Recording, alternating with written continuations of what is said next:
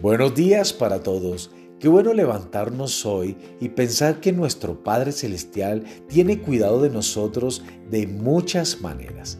Una de ellas es a través de esta semilla de su palabra. Y hoy observaremos de qué otras maneras nuestro Padre Celestial nos cuida. La semilla de hoy se titula Una palabra acerca de los ángeles.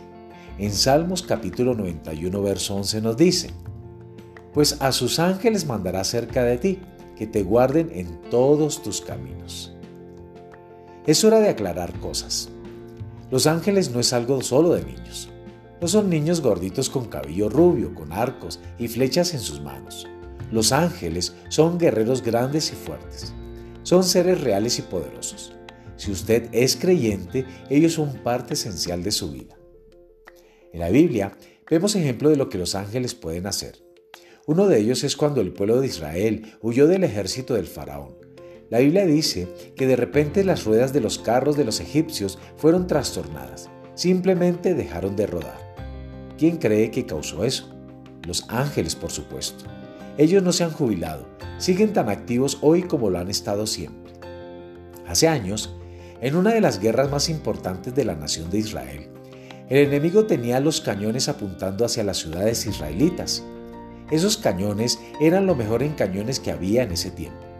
Tenía un alcance de por lo menos 30 kilómetros y estaban equipados con miras electrónicas muy precisas. Pero sucedió algo muy extraño. Cada vez que disparaban los cañones a los israelitas, disparaban demasiado lejos o demasiado cortos del blanco. Sabemos que no había nada malo con los cañones, porque luego los israelitas los capturaron y dispararon al enemigo con ellos dando en el blanco. ¿Qué sucedió? Fueron los ángeles. ¿Quién más? Mi amigo, esto no es un cuento de hadas, sino un ejemplo tomado de la vida real de la participación de los ángeles en la vida del pueblo de Dios. Y si usted es hijo de Dios, tiene derecho a esperar que los ángeles hagan lo mismo por usted. Por tanto, esté a la expectativa. Diga, gracias, Padre Celestial, por encomendarme al cuidado de tus ángeles para que me guarden en todos mis caminos. Una vez que usted haya dicho esas palabras de fe, permanezca firme, no tema, no dude, sea paciente y siga creyendo y verá la salvación del Señor. Hay un ejemplo en Hechos capítulo 12, versos del 6 al 11, donde Pedro es, librado de la cárcel.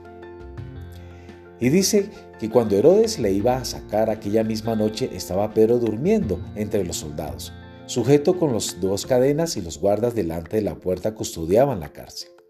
Y he aquí que se presentó un ángel del Señor. Una luz resplandeció en la cárcel y tocando a Pedro en el costado le despertó diciendo, levántate pronto. Y las cadenas se le cayeron de las manos.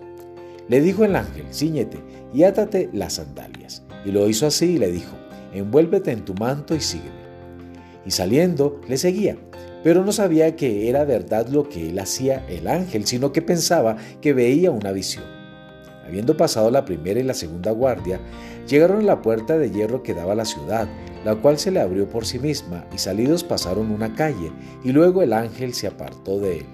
Entonces Pedro, volviendo en sí, dijo, Ahora entiendo verdaderamente que el Señor ha enviado su ángel y me ha librado de la mano de Herodes y de todo lo que el pueblo de los judíos esperaba.